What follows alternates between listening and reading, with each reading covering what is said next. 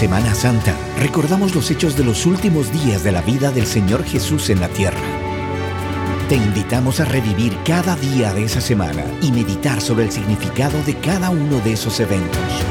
Bienvenidos a El Cristo en su última semana. Devocionales diarios junto al pastor Miguel Núñez.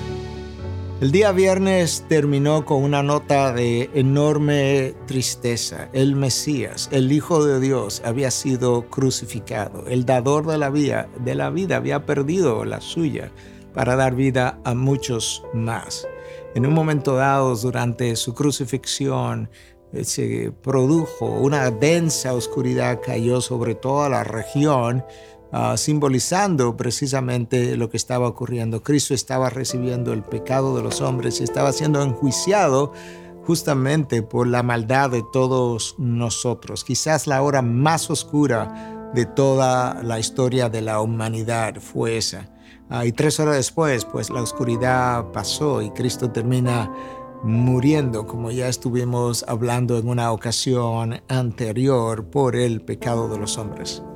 El sábado, imagínate ese día, cómo debió haberse despertado la comunidad que le siguió, el grupo de los once, ya Judas está aparte, Judas se ha ido, Judas se ha, recibido el, remordimiento, ha ido donde los escribas y fariseos y, ha devuelto las 30 monedas por las cuales él vendió al Señor Jesús y fue y se ahorcó.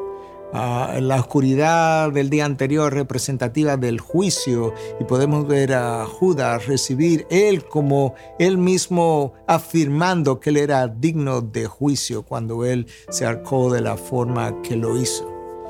Y el sábado debió haber sido un día triste. Me imagino a Pedro pensando, meditando, yo le traicioné, yo le negué. Me imagino a los otros diez pensando, y nosotros todos huimos y nos apartamos y lo dejamos solos. Y no estuvimos ahí al pie de la cruz por temor. Y, fue, y este era verdaderamente el Hijo, el Hijo de Dios. Este era quien Él dijo ser. Nos engañamos, nos, le amamos tanto que nos dejamos engañar y si era Dios, como, como dijeron otros, ¿cómo, cómo moriría él en una cruz? La, el Antiguo Testamento dice que maldito es todo aquel que muere en un madero. Entonces, murió el Hijo de Dios maldito por Dios mismo y si Dios lo maldijo, entonces quizás no era un verdadero profeta, quizás era un hombre pecador, verdaderamente, quizás era un engañador. ¿Te imaginas todos esos pensamientos de tristeza, de remordimiento, de culpabilidad, combinados con pensamientos de, duda acerca de, quién él era? Recordemos que Juan el Bautista mismo dudó de Jesús en un momento dado, cuando él está en la cárcel. Dice, envió a sus discípulos, vayan donde Cristo, donde Jesús, y pregúntenle si él era el que, el que debíamos esperar, o, debíamos, o debemos todavía esperar a otro. Yo creo que esa misma duda debió haber estado en la mente de todos ellos. Por otro lado, las autoridades judías, fariseos, escribas, saduceos, tenían miedo de que, bueno, y si pasa algo que nosotros no estamos esperando. E, este hombre dijo que iba a resucitar al tercer día. Uh, vamos donde Pilato. Si fueron de Pilato le pidieron que pusiera una gran piedra enfrente de su tumba. No fuera a ser que sus discípulos, uh, y esto pasó en día sábado, que sus discípulos vinieran y le pidieran permiso a, o más bien se robaran el, el cuerpo.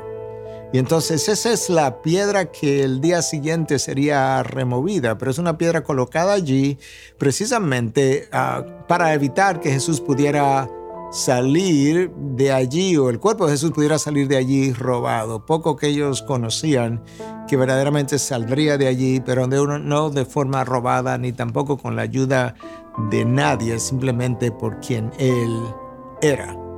Ah, ese día sábado entonces queda la, tumba asegurada hasta el próximo día.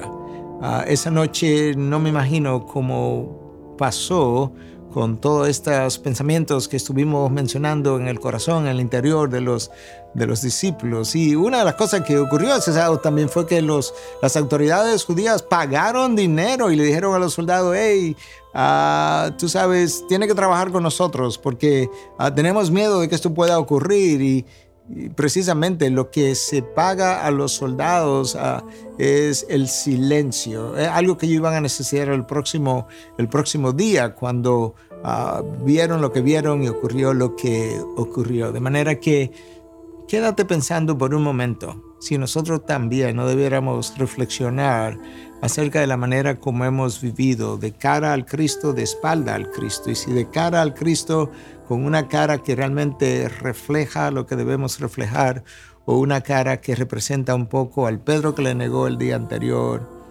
o aún al Judas que le traicionó. Sigamos reflexionando hasta que lleguemos al día mayor, el día de la resurrección.